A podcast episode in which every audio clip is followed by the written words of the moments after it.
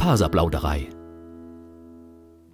Hallo und herzlich willkommen zur Faserplauderei, dem Podcast rund ums Thema Stricken, Spinnen und anderen faserlastigen Projekten. Ihr hört Episode 15 des Podcasts. Richtig gutes Zeug. Ich bin Audrey. Ihr kennt mich auch als Happy Hepburn auf Revelry auf Instagram oder Facebook.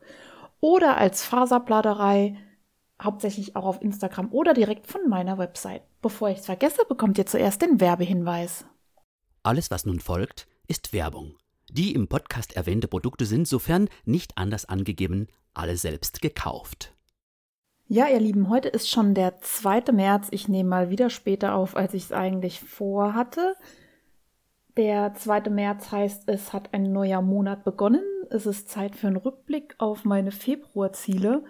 Das hat ähm, so ganz gut geklappt. Ich hatte mir vorgemacht, viel Sport zu machen und meine ganzen CrossFit-Einheiten aufzubrauchen. Das habe ich geschafft. Ich habe euch ja schon von meinem Sporttrecker erzählt, wo ich immer abhake, ob ich beim Sport war, was ich gemacht habe und so. Und damit ihr euch das besser vorstellen könnt, habe ich da gestern oder vorgestern auch ein Foto von auf Instagram hochgeladen. Da könnt ihr euch das Ganze mal anschauen.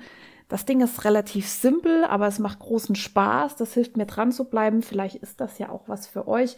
Und ich bin ja so ein bisschen Kalender-Nerd. Ähm, ich mag das ganz gerne visuell immer mal wieder vor Augen zu haben, mit was ich meine Zeit so verbringe, wann ich an meinen Zielen arbeite und so. Ja, ich finde das ganz spannend. Vielleicht ist was für euch. Ich hatte mir vorgenommen, den Spiral Escape fertig zu stricken. Da komme ich später noch zu. Ich wollte drei Podcast-Folgen machen. Zwei, mal wieder. Die dritte ist jetzt gerade in der Mache. Vielleicht schaffe ich es ja dann im März, drei Folgen zu machen. Irgendwann muss ich die eine nochmal einholen. Ich wollte den Rest von meinem Kalender zwingen. Yay, habe ich gemacht. Komme ich auch noch dazu. Ich hatte ein Date mit meiner Mutter und wollte weben lernen. Ich kann euch nur so viel sagen. Ich habe sowas von Weben gelernt. Dazu komme ich auch später nochmal. Das wird sogar das Fokussegment in diesem Podcast sein. Ich hatte im Februar Geburtstag und habe ganz viele Dates mit Freunden, Freundinnen und Familie gehabt. Äh, teilweise sehe ich die sehr selten. Also es war richtig, richtig gut. Äh, hier auch wieder der Titel der Folge, richtig gutes Zeug. Ich war nämlich bei Deichkind in Trier. Es war eine fulminante Show. Ich bin mal wieder total begeistert von dieser Band. Die ist live einfach unschlagbar. Ihr erinnert euch vielleicht noch so 90er Jahre. Äh, bon Voyage war mal ganz groß bei Deichkind und ja, was kennt man so? Yippie, Krawall und Remi Demi. Ähm, ich bin großer, großer Fan. Live auf der Bühne sind die einfach unfassbar gut. Ich habe den ganzen Abend getanzt und Party gemacht und ähm, bin im Moment total im Deichkind-Flow. Ich habe ganz viele Freundinnen getroffen. Es waren ja Winterferien ja, lauter Mädels, die großartig sind und äh, wo es mir eine Ehre ist, äh, die zu kennen und in einem Freundeskreis mit den Ladies zu sein. Ich bin ein richtig reicher Mensch mit diesen tollen Frauen um mich herum und ich möchte nochmal Danke sagen. Ich glaube, die hören das gar nicht. Aber vielleicht ist das auch nochmal ein Anlass für euch, in euch zu gehen und zu überlegen, wen habt ihr denn so, mit wem verbringt ihr eure Zeit und ey, ich bin so froh, dass ich meine Mädels hab Sagt das vielleicht auch mal euren Mädels, dass ihr froh seid, dass ihr sie habt. Oder euren Jungs. So. genau, ich habe äh, Geburtstag gehabt und ich habe einen Familiencafé veranstaltet, so richtig ähm, old school. Also ich bin jetzt erwachsen, ich habe meine Familie eingeladen und so mit Tischdecken und Kaffee und Kuchen und all sowas. Das mache ich eigentlich nie. Ich feiere auch eigentlich nicht so wirklich meinen Geburtstag normalerweise. Das war aber richtig gut, und ich überlege, das zur Tradition werden zu lassen. Es war jetzt auch nicht so mega anstrengend. Also ich habe keinen Kuchen gemacht. Meine Schwester und meine Mutter haben ähm, sich eine, haben eine Schwarzwälder Torte sich geteilt. Also meine Mutter macht dann den Boden und meine Schwester, die kann das so, dass das nachher gut aussieht mit, mit Sahne außenrum und so. Und mein Bruder hat auch noch einen Kuchen mitgebracht und insofern habe ich mir da nicht mehr viel Stress gemacht und das hat auch gerade so gereicht. Also es war jetzt nicht mega viel übrig, aber ich glaube, es hat schon jeder bekommen, was er wollte. Bei uns ist es normalerweise so auf Familienfeiern, dass immer unfassbar viel Essen vorbereitet wird und dass dann unfassbar viel übrig ist und jeder mit nach Hause nehmen muss, äh, was irgendwie geht. Und dann isst man vier Tage lang Torte. Ich fand das so eigentlich ganz nett. Das war vielleicht nicht so super organisiert, wie das manche andere machen, aber es war halt mega stressfrei und das ist dann auch eine geringere Hürde, das nochmal zu machen. Ja, was habe ich noch gemacht? Äh, ich habe mich mit meinen Geschwistern getroffen. Ich habe ja recht viele davon. Das macht man ja eigentlich auch viel zu selten. Das war richtig gut. Und ich habe meine CrossFit-Mädels zu meinem Geburtstag eingeladen und wir hatten einen Brunch-Vormittag, der war vegetarisch-vegan. Also wir hatten ein paar Veganerinnen dabei und das war auch grandios und ich habe jetzt auch wieder Inspiration, mich da noch mal ein bisschen mehr reinzuhängen, noch ein paar vegane Sachen auszuprobieren. Ach ja, arbeiten war ich natürlich auch noch im Februar. Also es ist verrückt, wenn ich das jetzt so aufzähle, fällt mir auf, ähm, naja, es war doch eine busy zwei Wochen, wobei ich das ja überhaupt nicht äh, negativ meine. Ich habe ja nur tolle Sachen gemacht. Von daher toll, toll, toll, bitte weiter so. Ich habe mir überlegt, was ich mir im März vornehme. Ich habe jetzt nicht ganz so viele Bullet Points, die ich im März erreichen möchte, dafür aber wichtige. Also ich möchte auf jeden Fall zu H&H. Ich habe da noch keine Karten für gekauft, weil ich noch nicht weiß, ob ich Samstag und Sonntag da bin, aber ich werde da irgendwann aufschlagen. Ich werde, ach so, für alle, die es nicht wissen, die H&H ist eine Handarbeitsmesse für Händler. Und ich darf da als Blogger hin, also so als Normalsterblicher nicht, aber wenn ihr irgendwie was mit dem Wollbusiness zu tun habt, wisst ihr wahrscheinlich eh schon mehr über die Messe als ich, brauche ich nicht mehr viel zu, zu sagen. Dann findet Ende März die Didakta statt in Stuttgart. Das ist eine Bildungsmesse. Ich war da noch nie, obwohl ich jetzt schon einige Jahre im ja, Lehrberuf bin und möchte da dieses Jahr unbedingt mal hin. Ich habe davor am Freitag äh, von der Messe hinzufahren. Falls da noch jemand ist, äh, Shoutout an Kaffee Flamingo. Gehst du auf die Didakta? Äh, falls da vielleicht noch jemand ist, schreibt mir.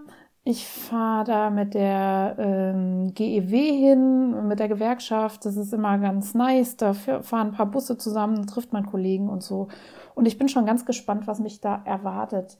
Das sind also zwei größere Messen und ich hoffe, dass das auch alles äh, so stattfindet, wie es geplant ist. Ich behalte das so ein bisschen im Auge. Aktuell ist ja große Corona-Panik und mehrere Großveranstaltungen sind schon abgesagt. Ihr findet auf den jeweiligen Messeseiten, also jetzt nicht nur ähm, was Handarbeit und, und Bildung angeht, sondern generell aktuelle Informationen. Die ganzen Messeveranstalter halten Rücksprache mit dem Robert Koch Institut und mit den Ministerien für Gesundheit. Äh, ich habe jetzt nicht genau die Liste, nach wem die sich da richten, vor mir liegen. Deswegen schaut nochmal selber nach. Bevor ihr irgendwo groß anreist, sei es jetzt Wollfeste oder Messen oder sonst was, schaut, ob die auch wirklich stattfinden. Zurzeit ist es ja so, dass ich glaube in Italien teilweise Fußballspiele stattfinden ohne Zuschauer.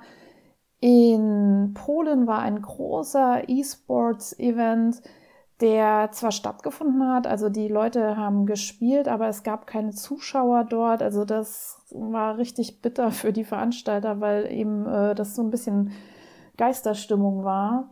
Ich werde auf jeden Fall zu den Messen fahren, wenn sie dann stattfinden. Ich sag mal, ich bin noch recht jung und gesund. Ich habe ein gutes Immunsystem und bin, glaube ich, nicht prädestiniert äh, für einen schweren Krankheitsverlauf, sollte ich mir diesen Virus einfangen.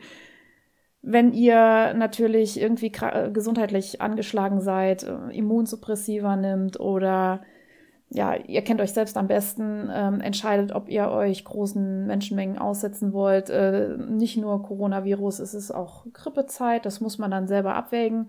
Ich halte allerdings auch nichts von übertriebener Panik und Aufkaufen von allen Desinfektionsmitteln und ähm, Schutzmasken. Ich habe gehört, Krankenhäuser und Arztpraxen haben inzwischen Probleme, ihren Bedarf zu decken. Und ich sag mal, ja, Leute mit echten gesundheitlichen Problemen sollten Vorrang haben und wir sollten jetzt nicht äh, hier zu Hause alles Mögliche horten und das Problem verschärfen.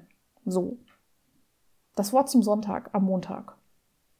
Ich habe weiterhin hehre Ziele, was den Sport betrifft. Ich habe im März wieder ganz große Priorität auf CrossFit. Ich bin angemeldet in einem Dreierfrauenteam für die LuxFit Challenge. Das ist ein großer CrossFit-Wettbewerb. Ich verlinke Ihnen den auch nochmal in den Show Notes.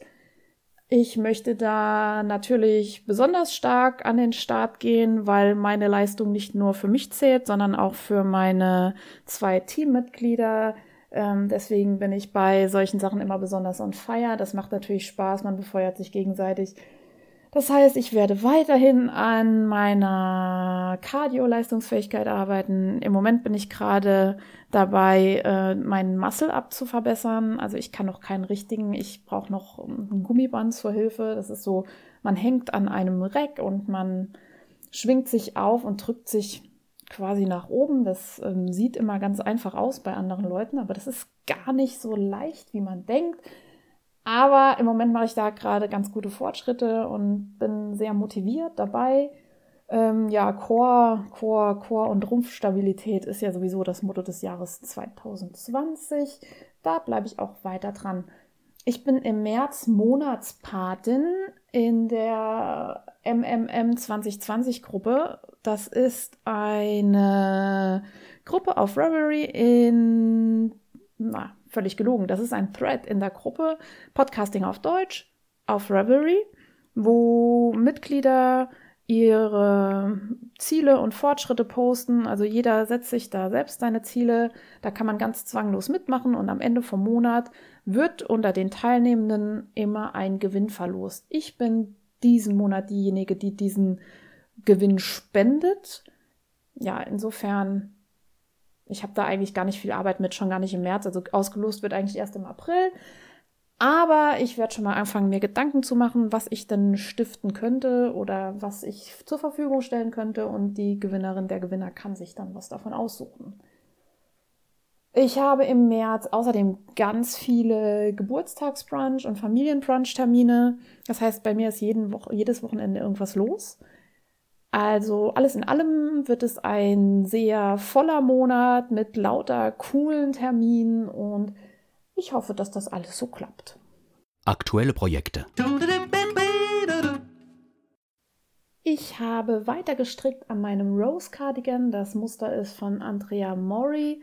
Das ist so eine Weste. Ja, das sagen die Süddeutschen, ne? Eine Weste in Hamburg ist sowas, was man unterm Jackett trägt eine Strickjacke, ein Cardigan, der ganz interessant äh, kon konstruiert ist. Also man strickt vier Teile, äh, vorne rechts, vorne links, hinten rechts, hinten links. Das wird alles miteinander vernäht und dann kommen noch an die Arme separat Ärmelbündchen dran. Es kommt unten noch so ein Rippenbündchen dran und der Halsausschnitt wird extra gestrickt. Da sagen ja viele, öh, da muss so viel vernäht werden. Ich finde das eigentlich gar nicht so schlimm. Ich finde ja auch, dass vernähte Sachen oft besser sitzen, aber ich habe das Ding halt auch noch nicht vernäht.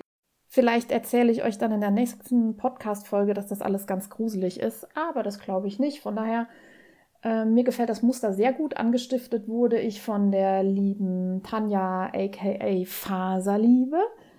Ja, das Muster ist so ein Faded-Ding. Äh, also das, ich habe jetzt mit dunkelrot an den äh, Bündchen, an den Ärmelbündchen angefangen und bei mir fadet der Cardigan nach hinten hin immer heller.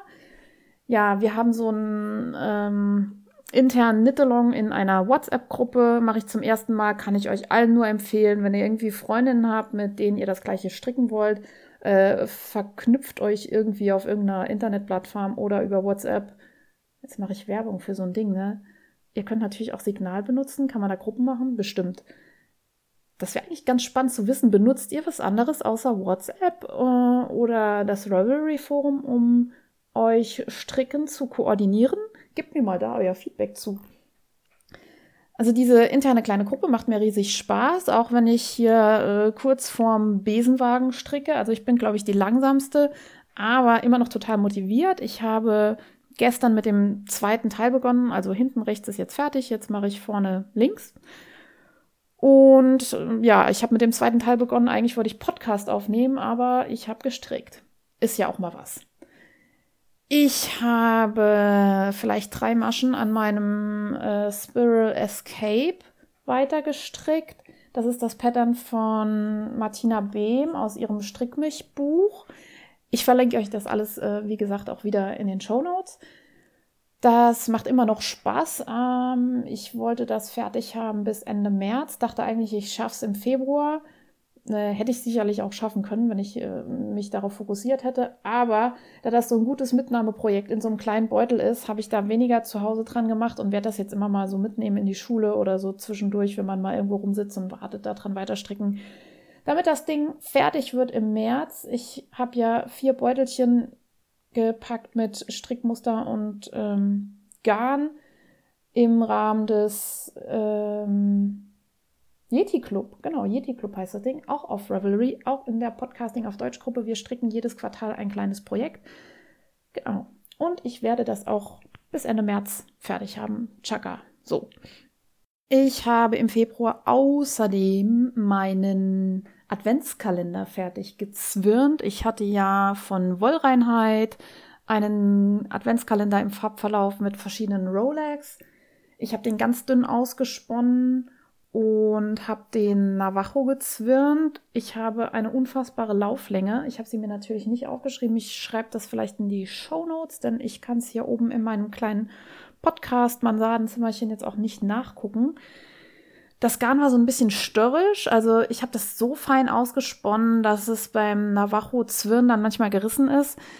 Beim Spinnen wird das Garn ja zunächst in eine Richtung verdreht. Also ich äh, spinne rechts herum und anschließend, wenn das Garn gezwirnt wird, verdreht man es in die andere Richtung, dass es nicht sich so auftüdelt. Man kennt das noch so von alten Telefonschnuren oder manchmal auch, wenn man das Brause-Dings in der Dusche, ne? da ist ja so ein Schlauch dran, vorne ist so ein Duschkopf dran. Wenn man das immer schön rumwickelt, um die Armatur, statt es irgendwie in die entsprechende Halterung gleich einzuhängen, dann verdreht sich das so, so komisch. Also um das eben nicht zu überdrehen, um keinen Übertrall zu erzeugen, wird dann in die entgegengesetzte Richtung gezwirnt. Das nimmt den Trall ein bisschen raus, aber wenn man zu viel Trall rausnimmt, beziehungsweise vorher nicht genug Trall drin war, dann ja, löst man eben das Garn wieder auf und es reißt häufig. Und mir ist das diverse Male passiert bei meinem Adventskalender. Das war so ein bisschen nervig. Das könnte aber auch daran gelegen haben, dass der Adventskalender oder diese Rolex, die da drin waren, aus verschiedenen Materialien zusammenkadiert waren, die eben unterschiedliche Spinneigenschaften haben. Also ist was anderes, wenn ich irgendwie so ein Stück Shetlandwolle ja verspinne, die vielleicht ganz gut ja, sich verspinnen lässt und kleine Widerhäkchen macht und ein festes Garn erzeugt und dann irgendwelche glatte Seide, die eben klipschig ist und die sich nicht so gut verhakt. Das macht einen Unterschied. Und wenn ich dann an Stellen komme, wo mehr Seide ist oder irgendwas Acryliges, ja, dann ist diese Stelle vielleicht nicht ganz so, so safe wie eben schöne Wolle, die die Tendenz hat, auch, auch leicht anzufilzen. Ich hoffe, das war irgendwie deutlich. Nichtsdestotrotz habe ich den Kalender fertig gezwirnt und auch schon gewaschen und getrocknet und der ist auch schon schön aufgeflufft. Ich bin im Nachhinein hm, ganz angetan. Ich war vorher auch schon ganz angetan. Ich bin so hin und her gerissen. Es hieß dass der Kalender einen Farbverlauf hat, den hat er auch. Und ich habe halt so ein Vorurteil, wie ein Farbverlauf auszusehen hat. Ich denke, dann geht er vielleicht äh, von einer Farbe Richtung die andere Farbe. Und im Prinzip waren die Rolex aber irgendwie bunt durch alles Mögliche. Also ich hatte was von Lachsorange über Weiß, über dunkelschwarz, lila. Also es war ein Farbverlauf durch alle Spektren der Farbwelt. Und dadurch habe ich jetzt so einen Strang der relativ bunt ist, aber eben auch nicht so quietschbunt. Also es sind alles so gebrochene Farben. Ich bin mal gespannt, wozu ich den nachher heranziehen werde. Ich habe da schon ein, zwei Pattern im Kopf, wozu er sich eignen könnte. Dazu aber später mehr, wenn ich den dann auch angestrickt habe. Das war es schon in meinen aktuellen Projekten. Ich habe natürlich angefangen zu weben, das habe ich ja auch eingangs schon mal erwähnt. Dazu möchte ich euch dann im Fokus mehr erzählen. Im Fokus. Ja, wie das so ist, wenn man mal mit dem Stricken anfängt und dann mit dem Spinnen, ja, Faserhobbys bleiben nicht alleine, man findet immer noch mal was Neues und ich habe das Weben immer schon bewundernd betrachtet und dachte mir, aber ich brauche kein neues Faserhobby. Ich habe eh schon nicht genug Zeit für das, was ich gerne mache und ich verzettel mich andauernd. Jo, jetzt äh, webt meine Mutter aber sehr viel und sehr professionell und sie hat mir schon mehrfach angeboten, mir zu zeigen, wie das geht. Und ich hatte irgendwie nie so richtig Zeit und dachte, hopp, in den Ferien machst du mal einen Termin ab. Und in den Winterferien war es soweit. Ich hatte einen äh, Webetermin mit meiner Mutter und bin dann hingefahren und sie hat mir quasi von der Pike auf gezeigt, wie man so einen Webrahmen einrichtet. Jetzt habe ich natürlich das Glück, dass das ganze coole Equipment da auch schon vorhanden ist und ich mir das auch ausleihen kann und das jetzt auch hier bei mir hinter mir im Zimmerchen steht. Ich habe Weben gelernt mit einem Richard Haddle Das ist auf Deutsch ein sogenannter Gatterkamm-Webrahmen.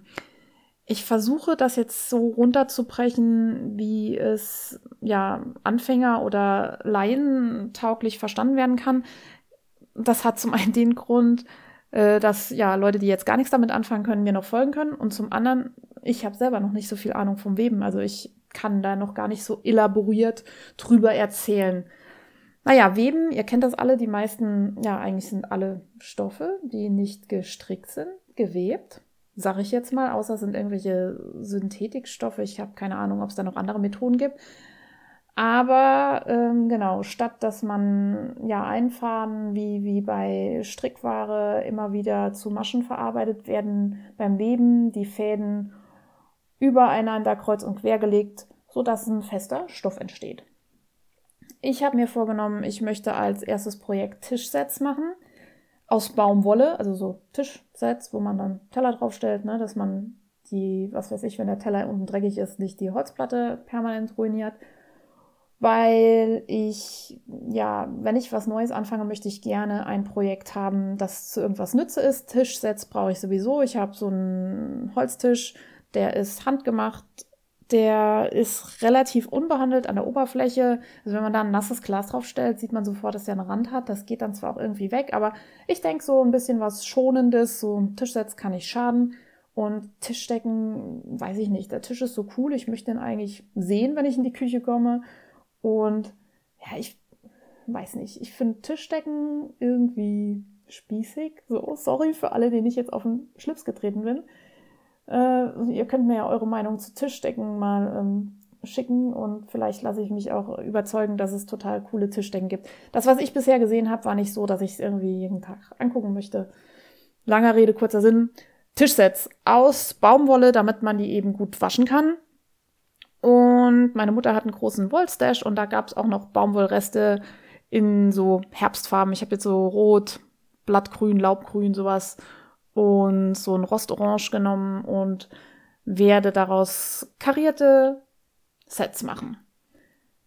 Ja, Baumwolle werden jetzt einige sagen, eignet sich gar nicht so gut zum Anfängerweben. Das ist wohl so, weil man bei der Baumwolle halt tatsächlich noch die Webfehler und so ziemlich genau sieht, wenn man halt gleich mit, mit Wolle webt, äh, verzieht sich das vielleicht ein bisschen besser. Ich habe noch nie mit Wolle gewebt. Äh, ich rede jetzt nur davon, was ich gehört habe. Also man sagt, Wolle verzeiht mehr. Ich weiß nicht, ob das auch ein bisschen anfilzt oder ob das einfach aufflufft und man dann gewisse Sachen nicht sieht. Aber Tischsets Wolle, aus Wolle sind, glaube ich, nicht so genial, wenn man dann die Nudelsoße irgendwie mal drüber kippt und das dann auswaschen muss, muss ist irgendwie blöd. Darum dachte ich mir, ich mache das gleich aus Baumwolle. Hm, vielleicht erzähle ich euch dann bald im Faserdesaster, dass das eine blöde Idee war. Wir werden sehen. Was man zuerst machen muss zum Weben ist eine Kette scheren. Also im Prinzip hat man ja beim Webstoff Fäden, die in die vertikale Richtung gehen. Also wenn ich jetzt vor meinem Webrahmen stehe, die gehen von quasi unten nach oben von, oder von vorn nach hinten, ja, vertikal. Ne? Und es gibt äh, den Schuss, das sind die Fäden, die in horizontaler Richtung gewebt werden. Also das ist das, was man immer so hin und her schiebt zwischen den vertikalen Fäden. Jo. Also zunächst macht man die Kette aus den horizontalen Fäden. Die schert man in der Länge des Webstücks auf einem sogenannten Scherbaum. Das klingt jetzt sehr kompliziert. Ich habe mir ausgerechnet, naja, ich möchte irgendwie sechs Tischsets. Dazu muss mein, mein Textilstück oder mein, mein Stoff, den ich produziere, so und so vier Meter lang sein. Ich weiß nicht, das war irgendwie 3,30 Meter, 3,50 Meter. Lass uns mal bei 3,50 Meter bleiben. Und äh, wenn ich das nachher irgendwie auseinanderschneide und säume, dann habe ich da dann sechs Tischsets in der, in der Länge raus aus dem Stück. Also wird die Kette geschert. Ich brauche dann ganz viele Fäden, die eben diese 3,50 Meter lang sind. Ich brauche alle Fäden für die komplette Breite meines Webstücks. Also man hat ja wirklich dann, das soll ja kein äh, Lace-Muster oder Lochmuster werden, sondern das soll ja ein geschlossenes Textilstück werden. Deswegen hatte ich dann, ach, weiß ich nicht, keine Ahnung, ich sag jetzt mal 100 und äh, Fäden, die gespannt werden müssen oder die, die erstmal auf die Länge geschnitten werden müssen. Und das funktioniert, indem man immer wieder von einem Wollknäuel auf einen sogenannten Scherbaum abwickelt. Das ist so ein, so ein Aufwickler für so eine Küchenrolle. Ihr kennt so Küchenrollenhalter. Also man hat so einen, so einen Pin und darum ist so ein Holzrahmen und da wickelt man einfach immer wieder die Fäden rauf und runter, schon in dem Farbverlauf, wie man das dann für den Karo-Verlauf in seinem späteren Webstück haben will. Man kann natürlich auch nur eine Farbe nehmen, wenn man nur eine Farbe haben möchte, klar. Also man hat dann sehr, sehr, sehr viele, sehr lange Fäden und diese Kettfäden müssen dann aufgebäumt werden. Aufbäumen heißt, man befestigt die Fäden am oberen Rand des Webrahmens. Also man befestigt sie erstmal und dann wickelt man die auf wie so eine Rolle Klopapier, weil es total kompliziert wäre zu weben, wenn da irgendwie ein paar hundert Fäden so rum ja baumeln. Die müssen auf Spannung gebracht werden und das passiert, indem man, wie gesagt, oben am Webrahmen die Kettfäden straff aufwickelt Anschließend werden die unteren Enden der Kettfäden durch die Löcher vom Gatterkamm gefädelt. Also dieser Gatterkamm, das ist so ein Kamm, ja, wie der Name schon sagt, mit verschiedenen Öffnungen drin, die sogenannten Litzen. Da gehen die Fäden durch. Und warum tut man das? Naja, dieser Kamm ist später dazu da, die einzelnen Kettfäden entweder hochzuheben oder runterzudrücken, damit man dazwischen die Kette schießen kann. So, wenn wir die Fäden jetzt durch den Kamm durchgezogen haben, müssen sie natürlich nochmal unten irgendwo befestigt werden, weil das Webstück oder ja, die Kette braucht Spannung, dass man überhaupt anfangen kann, da irgendwelche Fäden durchzuweben. Das untere Ende des Webrahmens ist die sogenannte Kreuzleiste. Dort wird dann auch später der fertig gewebte Teil aufgewickelt. Also ihr könnt euch das so vorstellen, ne? ich habe diese diese Kettfäden vor mir, vielleicht auch wie die Seiten an so einer Gitarre und da webe ich dann immer durch, links, rechts, links, rechts und dann entsteht unten mein gewebtes Stück. Und irgendwann ist der Webrahmen ja quasi voll und damit ich weiterweben kann, wickel ich das dann immer unten ein Stückchen weiter. Ja, das Ganze klingt jetzt erstmal unfassbar kompliziert und ich muss sagen, es ist auch so ein bisschen kompliziert. Also wenn ich nicht einen Profi dabei gehabt hätte, wenn äh, meine Mutti mich da nicht an die Hand genommen hätte und mir erzählt hätte, wie das funktioniert, äh, hätte ich wahrscheinlich aufgegeben. Ich muss sagen, so ein großer ja, Gatterkammwebrahmen ist schon ähm, ehrfurchterweckend. Vor allem das Einfädeln und das Festbinden und Knoten und an alle richtigen Stellen. Also allein schon das, erstmal diese Kettfäden auf die richtige Länge zu bringen mit diesem ähm, Scherbaum, da muss man sich an verschiedene Wickelrichtungen halten und so weiter und so fort.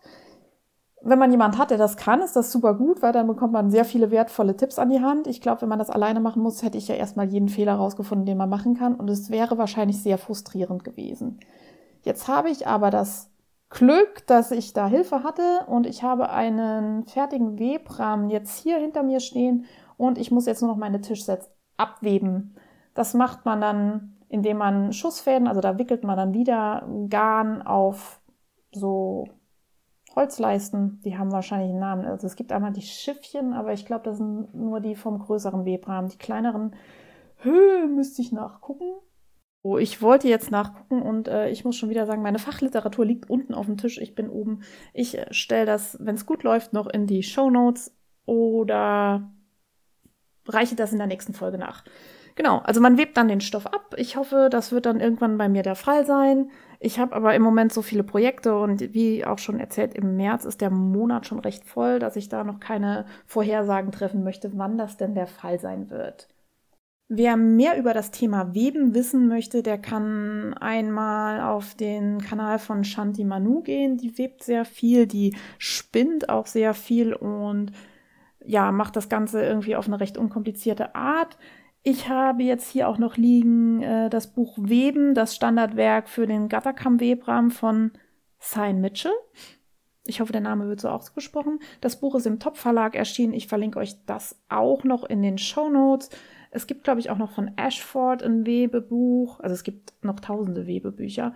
Ich habe da jetzt noch nicht so eine große Bibliothek, kann aber sagen, dass dieses Buch vom Top Verlag tatsächlich für Anfänger genial ist, weil das fängt wirklich von, von ganz von vorne an und holt euch quasi mit null Vorwissen ab. Für diejenigen, die schon ein bisschen mehr Ahnung haben, ist das wahrscheinlich irgendwie öde, weil da wirklich äh, so Sachen wie eben das Schiffchen äh, erklärt werden. Ich gucke da nachher mal rein. Neue Zugänge. Ich hatte ja in den letzten beiden Folgen erwähnt, dass ich versuchen möchte, meinen Konsum so ein bisschen einzuschränken in diesem Jahr. Jetzt hatte ich aber Geburtstag. Darum gibt es in diesem Segment heute doch einiges zu berichten. Ich habe nämlich zum Geburtstag einen Wollwickler bekommen. Ich habe da schon in diversen Folgen drüber philosophiert, was ich denn da gerne haben möchte. Die Entscheidung wurde mir jetzt abgenommen. Ich habe nämlich von meiner Mutter einen Knit Pro Wollwickler zum Geburtstag bekommen. Der kann wohl richtig große Knäuel. Der steht hier neben mir, ist wunderschön.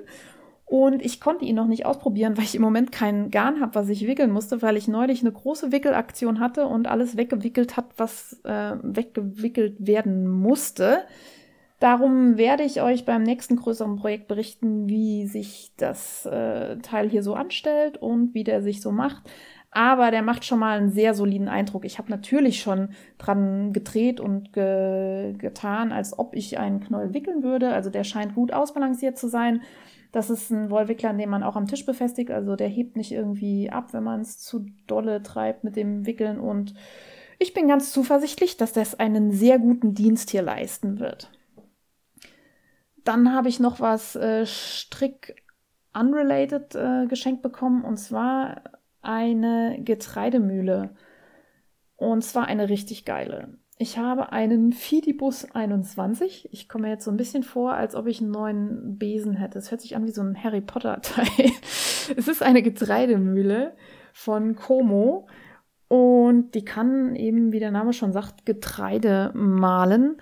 Ich back ja eigentlich immer mein Brot selber und ich habe so ein Quick and Dirty Rezept, das ich auch in irgendeiner Folge schon mal erwähnt hatte. Also meistens so Dinkelbrot mit Trockenhefe, Rapzap, ohne Kneten, ohne Warten. Und ich bin jetzt sehr, sehr, sehr motiviert, da noch ein bisschen Gas zu geben. Also ich möchte gerne meine Brotbackfähigkeiten ausbauen.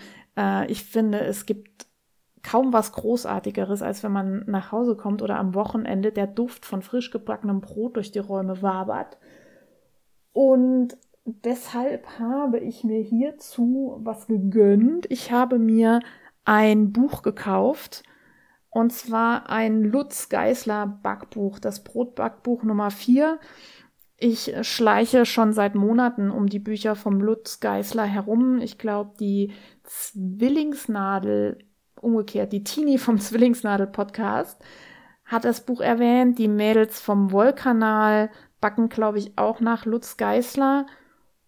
Und ich muss es jetzt dann irgendwie doch haben. Ich habe zum Geburtstag auch noch Buchgutscheine geschenkt bekommen und ja, dann war ich heute Morgen in der Stadt und habe mir das ähm, vierte Buch gegönnt. Warum nicht das erste? Das erste ist eigentlich so ein Grundlagenbuch, das steckt mir auch in der Nase. Ach, ich finde die eigentlich alle toll, aber ich versuche ja, meine Bücherregale nicht mehr so krass vollzustellen und das Brotbackbuch Nummer 4 behandelt das Thema Sauerteig. Und ich bin ja so ein Bio-Lehrer-Nerd und finde natürlich Sauerteig mega spannend, äh, was da so mit den kleinen Bakterien passiert. Und ich habe so ein bisschen durchgeblättert. Das geht sehr arg ins Detail. Also das ist äh, wahrscheinlich für so kleine Nerds wie mich genau richtig, dieses Buch. Wenn man da eher mal so einen allgemeinen Überblick haben möchte übers Backen, ist wahrscheinlich das Buch Nummer eins das bessere. Das Schöne war heute Morgen im Buchladen, am Bücherregal stand eine eine Dame, die äh, auch nach Brotbackbüchern geguckt haben. Ich greife nach dem Lutz Geisler Buch und sagt sie, das ist so toll. Der Typ ist so toll, der macht so tolle Sachen und sie backt alle ihre Brote selber und wir haben geredet und sie hat mir erzählt, ähm, dass sie sich sonst die Rezepte auch gerne vom Blog zieht und ich war schwer beeindruckt, denn ich sag mal, die Dame war sicherlich schon ein bisschen ein älteres Semester als ich und ich hätte sie gar nicht so in die Generation Internet und Bloglesen einsortiert. Das äh, hat mich dann total umgehauen. Ich habe mich beraten lassen, was, was sie denn noch für Kochbücher gut finden und habe dann noch ein paar gute Tipps, die ich mir jetzt hier noch ein bisschen aufspare, dass ich in den nächsten Folgen vielleicht noch ein bisschen was dazu erzählen kann.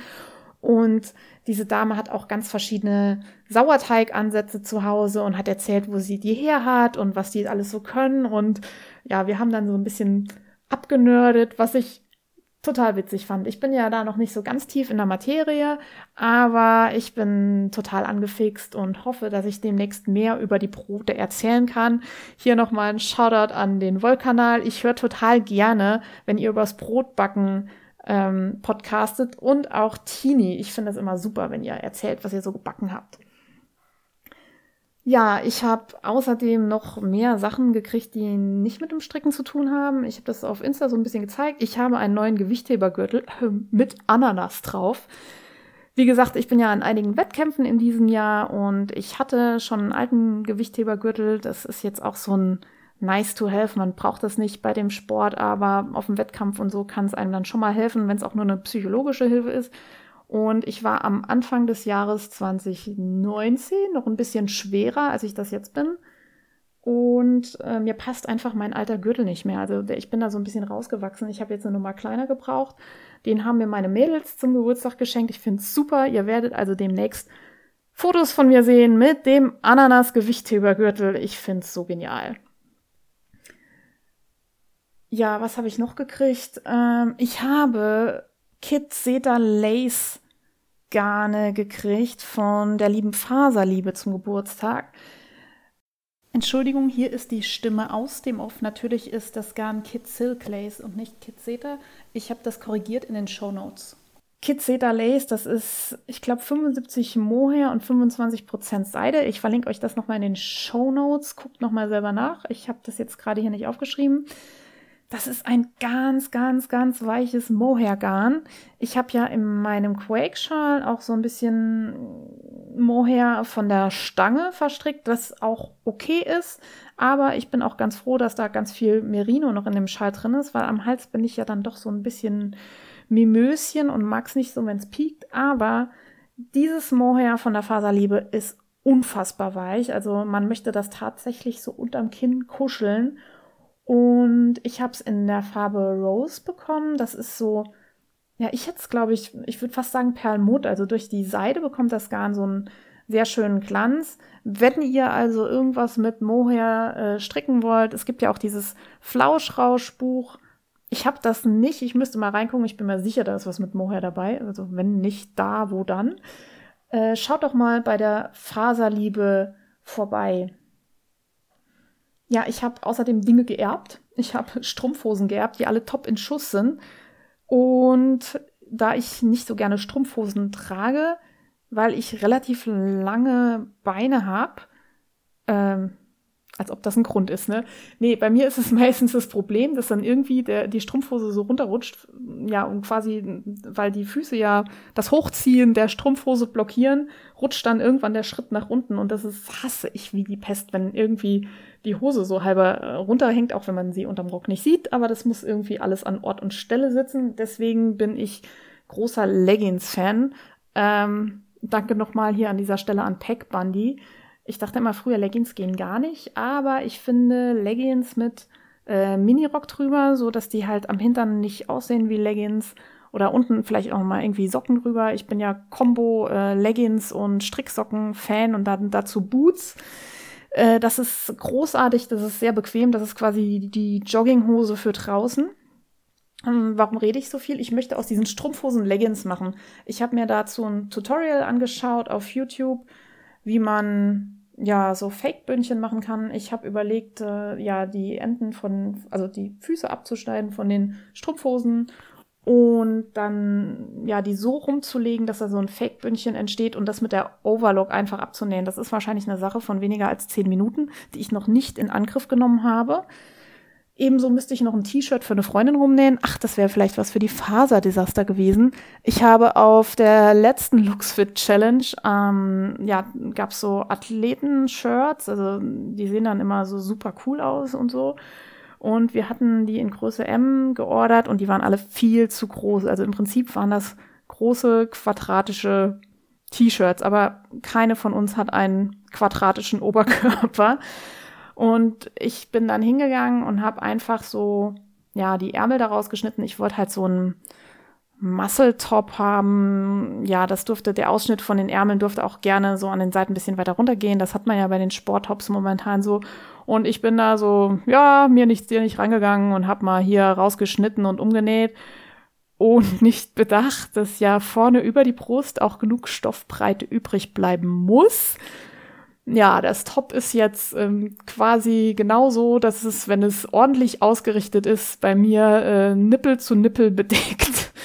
ähm, jo, ich trage das zum Klettern tatsächlich mit äh, einem coolen Sport-BH drunter. Also ich, man muss was drunter tragen, was alles bedeckt, weil das inzwischen vorne halt so schmal geschnitten ist. Und ich habe es dann auch noch rumgenäht. Das habe ich beim Ausschneiden irgendwie vergessen. Ähm, ja, ich habe ein bisschen was gelernt dabei beim Umnähen von diesem Shirt. Ich finde es trotzdem geil. Ich trage das weiterhin mit Stolz. Ich habe das gleiche Shirt jetzt nochmal hier liegen für meine Freundin, ähm, werde aber aus Rücksichtnahme auf sie und um kein öffentliches Ärgernis heraufzubeschwören, äh, die Ausschnitte von den Ärmeln da ein bisschen kleiner machen. Also ich werde vorne über die Brust ein wenig mehr Stoff übrig lassen, damit man da nicht so halbnackend durch die Gegend flitzen muss. Dann bin ich im Februar noch einmal von meinen No-Buy-Vorsätzen ja abgewichen. Ich war ja auf diesem Deichkind-Konzert und es gab Tour-Shirts, äh, auf denen stand Yippie Yippie Yay. Ja, und äh, ich kann das gar nicht mal so lesen. Also ich habe dann immer gleich das Lied im Kopf, Haval und äh, Krawall und Halligalli. Und ich musste das Shirt haben. Das ist fantastisch. Und ich habe mir eins gekauft. Hab's dann auch schon direkt am nächsten Tag in die Schule angezogen, ohne es vorher zu waschen, was ich normalerweise auch nicht mache. Ja, ich bin da so ein kleines Merch-Opfer, aber hm, zu meiner Verteidigung, ich brauche sowieso wieder ein paar T-Shirts und ich dachte mir, da schlage ich dann mehrere Fliegen mit einer Klappe. Ich habe ein weiteres T-Shirt in meinem Schrank, weil momentan ist es tatsächlich so ein bisschen ausgedünnt bei mir und wenn die alle in der Wäsche sind, äh, komme ich schon mal in die Verlegenheit, an manchen Tagen diese Shirts zu tragen, die man so aufhebt für, wenn man mal streichen muss oder so. Und es ist mega unangenehm, wenn man dann, oder kennt ihr diese drunter T-Shirts? Ich habe so zwei, drei von diesen T-Shirts, die so verboten aussehen, weil sie schon so durchgewaschen sind, dass man sagt, naja, ich trage die dann unter einem Hoodie, da sieht die ja niemand. dann trägt man die drunter und dann ist es aber so heiß in der Schule, weil ähm, ihr kennt das wahrscheinlich, äh, in einer guten Verwaltung kann die Heizung natürlich nicht im Gebäude selbst gesteuert werden, sondern ist die Heizung bei uns in der Schule wird gesteuert in einer Stadt, die ungefähr 20 Kilometer von uns entfernt ist. Also ist total clever. Das führt dann dazu, dass es manche Räume gibt, die eisig kalt sind oder manche, in denen man eigentlich nur noch so einen Aufguss machen müsste. Und dann zieht man den Pulli aus und denkt sich so, ach, ja, das war dieses schreiend rosane Shirt, was ich irgendwann mal geerbt habe und äh, ja, eigentlich nicht für die Öffentlichkeit gedacht ist. Von daher, mh, hm, ich rede mir das jetzt schön, dass ich das gekauft habe, aber naja, eigentlich ist es ja schon so, es wäre nicht zwingend notwendig gewesen. Ja, Nobuy, ja, läuft okay, wie ihr jetzt seht. Ich habe natürlich unfassbar viel geschenkt bekommen. Von daher ist es auch leichter, nicht zu kaufen, wenn man natürlich lauter Sachen geschenkt kriegt. Wir werden sehen, wie das im weiteren Jahresverlauf ist, weil meine Geschenktage, also Weihnachten und Geburtstag, sind ja jetzt schon irgendwie wieder vorbei. Vielleicht pendelt sich das ein ja, gleichzeitig zum No-Buy versuche ich äh, auch immer so ein paar Sachen zu verkaufen. Jetzt ähm, weniger aus Guides, naja, vielleicht irgendwie schon, ähm, aber auch aus ressourcenschonenden Gedanken heraus. Also ich habe mir ein neues Notebook kaufen müssen letztes Jahr und ich habe mein altes jetzt äh, auf Werkseinstellungen zurückgesetzt, habe meine Daten gesichert, habe alles gelöscht, habe es mir sauber gemacht und das Ding ist ja noch funktionsfähig, äh, aber halt nicht mehr für meine Zwecke. Aber für jemand, der nur im Internet ein bisschen rumsurft und mal ein Word-Dokument öffnet, ist das total okay. Und ich versuche das jetzt noch auf eBay zu verkaufen. Äh, eBay Kleinanzeigen ist mein Freund. Ich kaufe da auch ganz gerne gebrauchte Sachen ein. Ich habe tatsächlich nach diesen Brotbackbüchern von Lutz Geisler auch schon geguckt, ob es die irgendwo gebraucht gibt, aber die scheinen so gut zu sein, dass die jeder behalten möchte. Die werden nicht auf dem Gebrauchtbuchmarkt verkauft. Und ich habe auch schon eins davon ausgeliehen bei uns in der Online. Das kann ich dann auf dem Laptop lesen, aber bei Sachbüchern ist es immer so eine Sache, die habe ich ganz gern in der Hand und klebt mir da so Zettelchen rein oder schreibt da auch mit einem Bleistift mal irgendwie Sachen rein. Und ja, ich bin da wie bei meinem Kalender noch so ein total manueller Typ und brauche das irgendwie vor mir. Medienrundschau. Ja, ich habe gar nicht so arg viel konsumiert in letzter Zeit. Ich habe endlich die äh, Autobiografie von Arnold Schwarzenegger fertig gelesen und äh, ja, ist ganz witzig, ein spannender Typ eigentlich, der politisch jetzt nicht da steht, wo ich unbedingt stehe, aber der trotzdem eine sehr interessante Lebensgeschichte hat. Das Buch ist unfassbar lang. Ich habe von vielen Leuten gehört, man hört sich das besser als Hörbuch an, als es zu lesen. Ich habe es jetzt gelesen aus Ermangelung an besseren Lesealternativen. Also im Moment ist meine Queue auch irgendwie so ein bisschen trostlos. Da muss ich noch mal ein bisschen was reinbuttern an spannenden Büchern, weil wenn man dann irgendwie sagt, so, ich möchte jetzt was anfangen und dann erstmal recherchieren muss, was man denn als nächstes lesen soll, dann liest man ja doch nicht, sondern macht irgendwas anderes. Von daher, ja, das war ganz nett. Ähm, wer jetzt irgendwie ähm, ambitioniert ist im Sport oder Arnold Schwarzenegger total cool findet, sollte das lesen.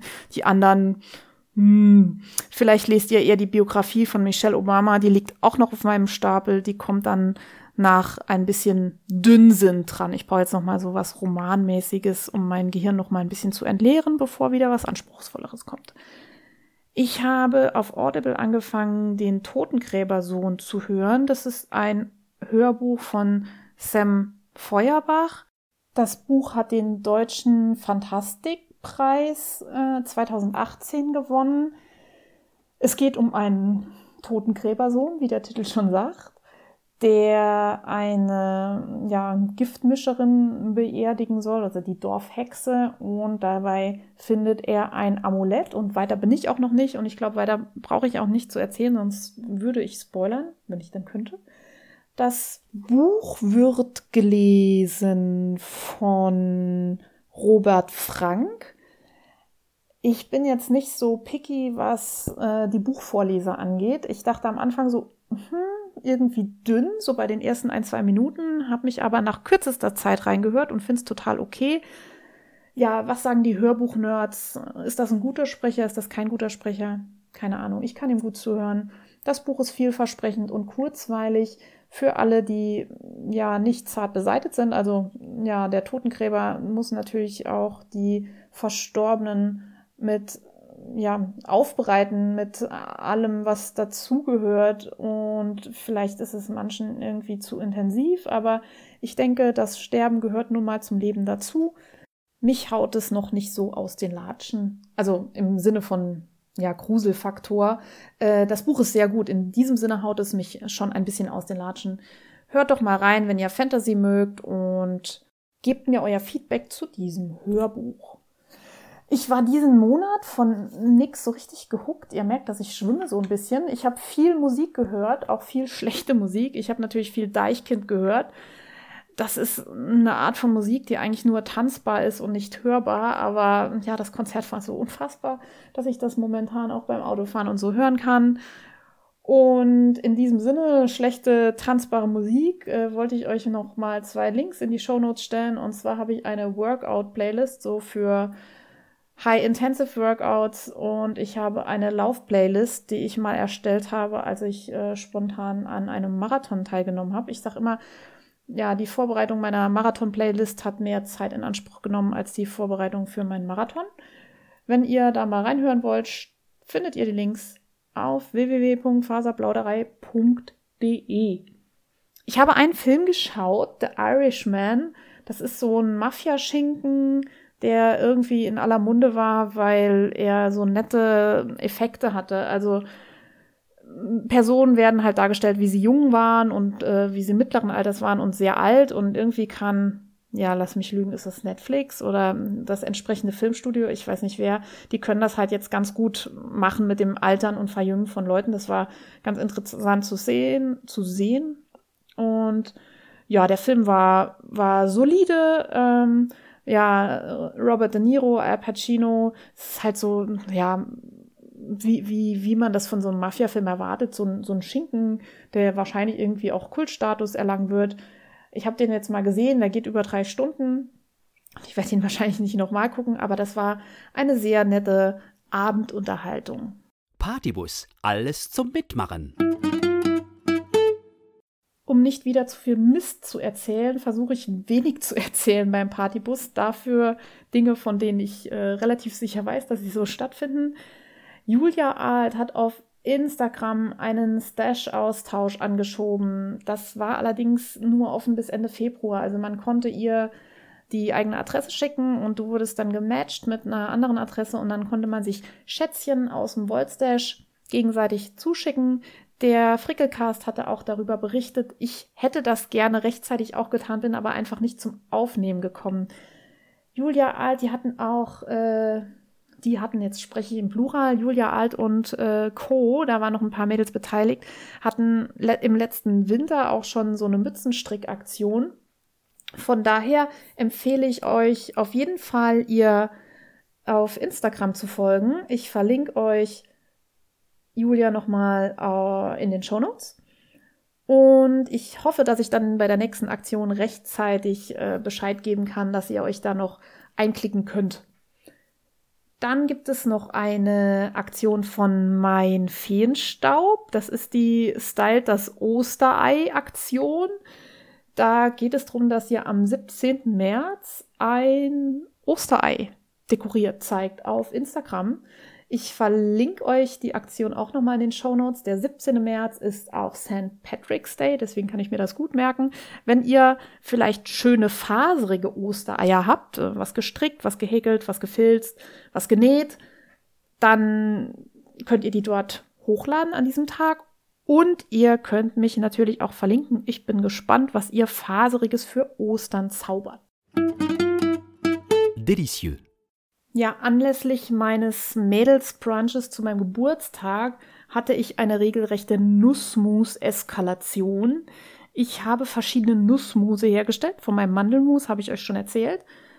Und ich habe jetzt äh, geröstete Cashew mit Vanille gemacht, geröstete Mandel, blanchierte geröstete Mandel mit Vanille und es ist richtig gut angekommen. Daher, wenn ihr einen guten Mixer habt, probiert mal Cashewmus. Also ich habe die, ich habe einfach Cashewnüsse genommen, die auf einem Backblech verteilt und mit Ober- und Unterhitze im Backofen angeröstet. Denn geröstete Nüsse und Mandeln machen einfach ein besseres Nussmus, weil die ein besseres Aroma entfalten, laut meiner Meinung. Vielleicht sehen andere das anders. Ich mach das, mag das halt so lieber. Und äh, wenn die angeröstet sind, kann man die einfach in den Mixer schmeißen und dann vielleicht noch eine Vanilleschote dazu. Also ich habe jetzt eine halbe auf mh, hm, 400 Gramm Nüsse hm, gemacht, also ja. Und dann habe ich das ordentlich gemixt und dann entsteht ein Nussmus wenn man das lang genug mixt. Also es dauert eine Weile, bis das Fett aus den Nüssen, austritt und das so ein bisschen streichcremig wird.